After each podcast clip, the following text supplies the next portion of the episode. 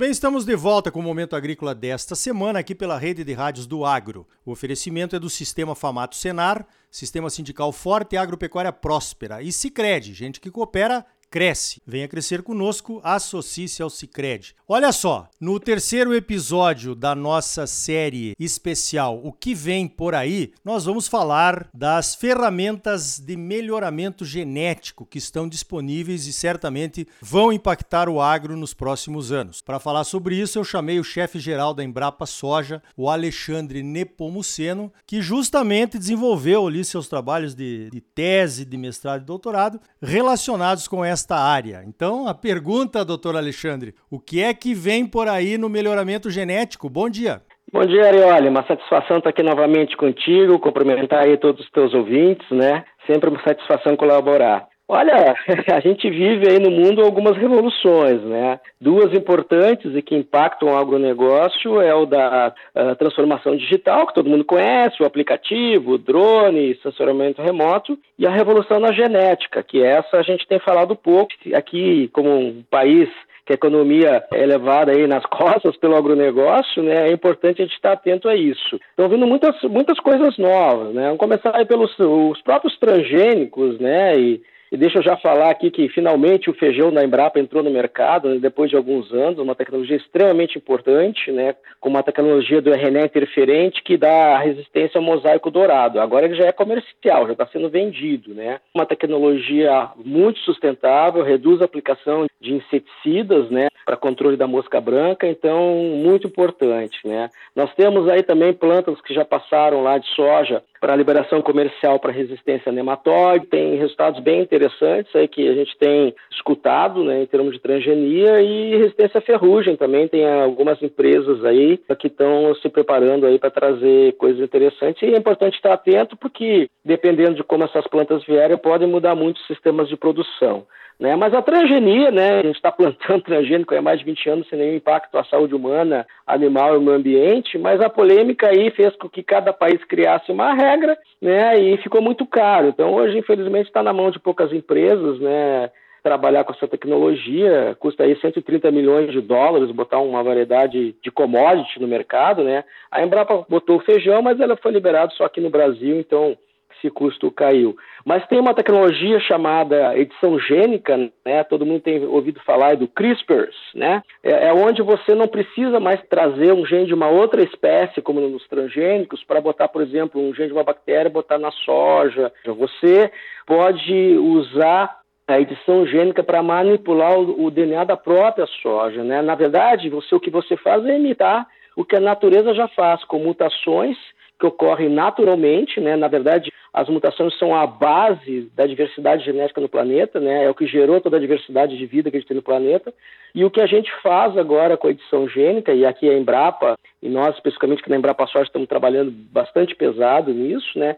É você, a partir do conhecimento da genética, né? Onde você sabe que uma alteração na expressão de um gene ou de outro altera uma determinada rota metabólica e altera uma determinada característica, característica agronômica. Então, com esse conhecimento genético e agora com essa ferramenta aí extremamente poderosa, que é o CRISPR, né, de edição gênica, você consegue fazer mutações que de repente vão te dar uma característica de interesse, né? Por exemplo, uma soja com melhor uh, qualidade de óleo, ou uma soja de repente tolerante à seca, que são os trabalhos que nós temos conduzido, conduzindo aqui na Embrapa Soja. E isso vários grupos têm trabalhado, né?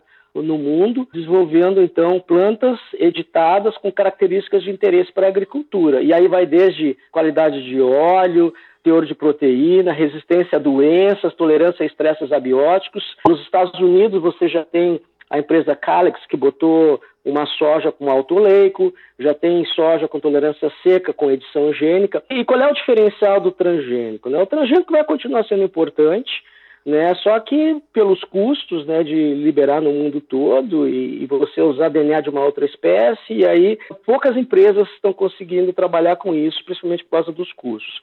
Já na edição gênica, né, você vê uma harmonização da legislação da Argentina, do Brasil, dos Estados Unidos, Canadá, Austrália, Japão.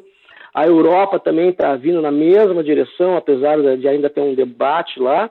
Onde você analisa caso a caso e quando você tem uma mutação feita por edição gênica, por um CRISPR, que muitas vezes imita uma coisa que já tem na natureza, né, por que, que você vai considerar como um transgênico e ter todo essa, esse custo elevado que, na verdade, põe na mão de poucas empresas a capacidade de desenvolver soluções e agregar valor para o agronegócio, né? Então, essa harmonização da legislação, principalmente nas Américas, aqui, que a gente produz aí praticamente 70% do grão do planeta, tem favorecido muito o surgimento de várias startups e, e, e permitido que várias empresas pequenas e médias que desenvolviam pesquisa comecem a trabalhar com essa tecnologia e usem a edição gênica para trazer soluções e agregar valor em, em produtos do, do, mercado. Né? É muito interessante o que a gente tem visto na Argentina e mesmo aqui do Brasil. Nos Estados Unidos já acontecia startups da área de genética abrindo. E uma outra coisa importante com essa questão da harmonização da legislação e pelo poder dessa tecnologia de edição gênica, né, você está vendo não só em commodities, porque por causa todo do custo só se investia na, no caso dos transgênicos, em commodities, soja, milho, algodão, cana, eucalipto. E agora, com a edição gênica, você está vendo muita coisa sair aí em, em, frutíferas, né, em hortaliças, e às vezes trazer soluções que o melhoramento clássico não trazia, você traz agora com essa ferramenta poderosa da edição, edição gênica. Né? No Brasil, só assim para dar um exemplo mais claro, nós já temos um milho com altos teores de amilopectina, né, foi desligado uma rota metabólica da alfa-amilose, é um amido diferenciado nesse milho, é uma mutação que já se conhecia na natureza, simplesmente se usou edição gênica, o CRISPR, para fazer essa mesma mutação num híbrido de alta produtividade. Né? Então é um milho que foi considerado um milho convencional no Brasil, na Argentina, Canadá, Estados Unidos, e toda aquela questão de segregação e, e custos de, de, de, rotulagem, né, você não tem aí. E a, e a biossegurança é, é preservada. Né? Leveduras para produção de álcool também, com edição gênica, né, já estão liberadas no Brasil. As leveduras anteriores, usando transgenia, tinham um custo bastante elevado para levar para o mercado, e agora essas com edição gênica, sim, questão de uma análise uh, preliminar feita aqui no Brasil pela CTNBio já estão sendo usadas em várias usinas, né, e tirando todo esse custo, que na minha opinião era absurdo né, em muitas situações, né, quando a gente está falando de transgênico, e agora com essa legislação harmonizada né, entre os países das Américas e vários países do mundo, aí você não tem esse custo. E o primeiro animal, uh, usando edição gênica, foi uma tilápia, que foi liberada na Argentina é, é um, se desligou um gene chamado miostatina, e quando esse gene é desligado, e de novo é uma mutação que já se conhece em animais, inclusive em bovinos, na natureza, você tem uma formação a mais de musculatura no animal, né, e você aumenta, aí, segundo o pessoal da área, em torno de 20% a produção de carne. Essa tilápia foi considerada um, um animal editado convencional ali na Argentina e aqui no Brasil também passou pela CTNBio, que teve a mesma conclusão do pessoal uh, da Argentina. Só para vocês terem uma ideia, o salmão transgênico, que já está sendo consumido desde 2017 nos Estados Unidos e na Argentina, talvez chegue em breve ao Brasil, transgênico, né? Ele usa genes de, outras, de um outro salmão e de uma enguia para ter maior velocidade de crescimento. Mas por ser transgênico, ele levou 25 anos por causa de toda aquela polêmica, né, que eu não vou ter tempo aqui, mas eu acho que todos vocês acompanharam aí, que entrou com a, a soja RR em 1996 nos Estados Unidos, 97 na Argentina, 98 no Brasil. E hoje está vendo, a gente está vendo as vacinas contra a Covid, com exceção da Coronavac, todas as outras são vacinas transgênicas, né, geneticamente modificadas aí, que tem, pega um pedacinho do coronavírus e bota num, num outro vírus atenuado, né? E está tá fazendo aí, graças a Deus aí, salvando vidas. Mas na agricultura, quando você fala de edição gênica, é uma ferramenta extremamente poderosa é, que veio para ficar e tá, você está vendo assim essa democratização de instituições. A biossegurança está preservada, né, porque você tem uma consulta prévia, tanto aqui no Brasil, na Argentina, Canadá. De novo, eu falei do feijão da Embrapa, é, por ser transgênico, levou todo esse tempo. Se tivesse sido feito Uh, através de edição gênica, como a gente já está trabalhando com feijão para algumas coisas, né, talvez nós já teríamos esse produto no mercado há muito mais tempo e aí ter evitado aí litros e litros e litros de inseticida que tem que se aplicar na cultura do feijão, né, para controlar a mosca branca. E tem uma outra tecnologia também muito importante, e eu falei do feijão transgênico expressando o tal de RNAi. Quando a gente ouvir falar de RNAi, é um mecanismo que todos os seres vivos têm, que ele é desligar genes. Quando eu ouvi falar RNAi, é desligar genes. No feijão transgênico da Embrapa, a gente colocou um DNA lá do vírus, que esse DNA ele cria essa molécula chamada RNAi, e aí quando o vírus do mosaico dourado ataca de novo o feijão, é como se o feijão tivesse vacinado. Isso no feijão transgênico, tá? Só que os cientistas pensaram, e se eu produzir essa molécula de RNAi, que desliga os genes, artificialmente? E esse tem sido o grande avanço, estão sendo investidos bilhões de dólares né, na área médica, na indústria e na, principalmente na agricultura, inclusive na medicina já saíram os primeiros medicamentos usando RNAi, que é desligar um gene específico que está causando algum tipo de, de problema. Então, vou só dar um exemplo assim: imagine uma lagarta que ataca a soja. Eu vou lá no DNA, sequencio todo o DNA da lagarta, e aí acho um gene que só a lagarta tem. E aí, artificialmente no laboratório, eu produzo uma molécula de RNA interferente para a sequência daquele gene que só a lagarta tem. A abelhinha não tem, a minhoca não tem, a própria soja não tem, só a lagarta, né?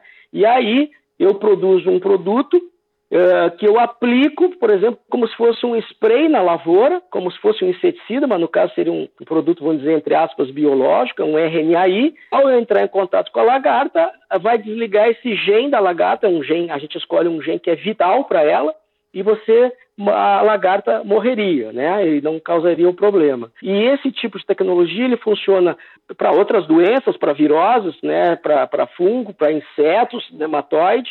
E aí existe uma corrida muito grande para desenvolver esses produtos que a gente diz eles têm um potencial tremendo para se tornar os fungicidas, os herbicidas e os inseticidas do futuro. Tem muitos gargalos ainda, mas a corrida é essa. E o Brasil teria que investir mais pesado nesse tipo de, de ciência para depois, lá adiante, não ter que estar tá só pagando royalties, né, e ter empresas nacionais desenvolvendo isso, né, para criar soluções para o agronegócio com esse tipo de, te de tecnologia, essa do RNA interferente. Muito bem, olha só quanta coisa, hein, doutor Alexandre? Então, o senhor já esgotou o assunto aqui pelo pouco tempo que nós temos aqui na rádio. Podemos voltar a esse assunto aqui no, na nossa série O que vem por aí. E certamente deu para perceber que a Embrapa está na linha de frente dessas inovações de melhoramento genético. Parabéns pelo trabalho, doutor Alexandre, obrigado pela sua participação aqui no Momento Agrícola.